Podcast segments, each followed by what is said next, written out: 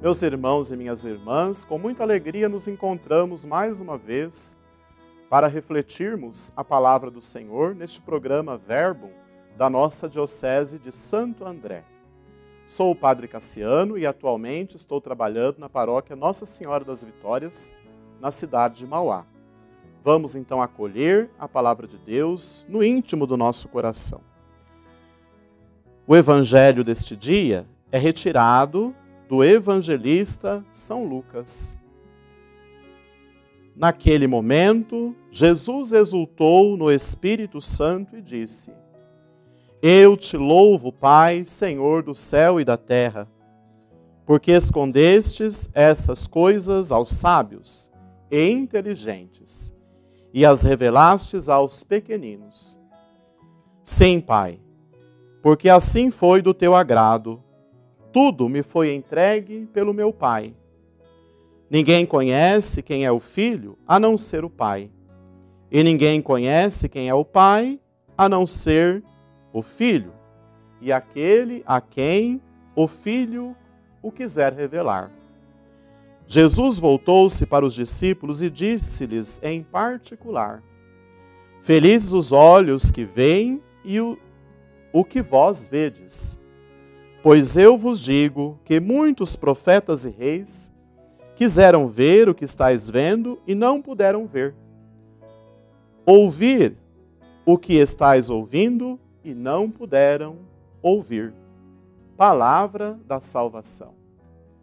Enquanto nos preparamos para o Natal, neste tempo do advento, a palavra de Deus vem ao nosso encontro para sermos para ser uma grande luz para que assim o nosso coração possa ser bem preparado para esta grande festa.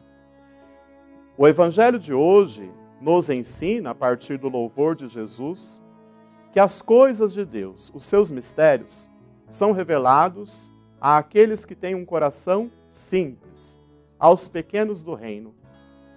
Quem é prepotente e orgulhoso não pode compreender as coisas de Deus porque esta pessoa basta se basta a si mesma.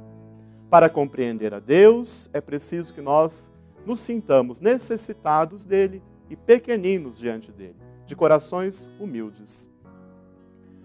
Jesus também neste evangelho vai dizer aos discípulos que eles são felizes, porque podem contemplar a partir da ação do Cristo a presença de Deus na história. É Deus que assume a história humana Daí a felicidade que Jesus diz que os discípulos possuem.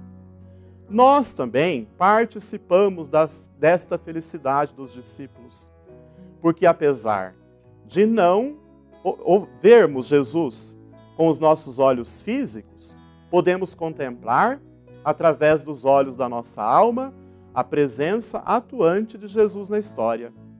Ele está presente no irmão que está ao nosso lado, está presente principalmente no irmão que sofre, podemos contemplar Jesus aí. Jesus está presente nos sacramentos da igreja, fonte de santidade para todos nós. Mas também Jesus está presente na palavra que nós acabamos de ouvir. Então, que nós possamos nos sentir felizes por podermos contemplar Jesus que está presente na nossa história que neste tempo, então, do advento, você e a sua família possa se preparar muito bem para receber, receber Jesus que vem no Natal, à luz desta palavra. E que desta forma, meu irmão e minha irmã, desça sobre vós e sobre todos os seus a bênção de Deus Todo-Poderoso. Pai e Filho e Espírito Santo. Amém.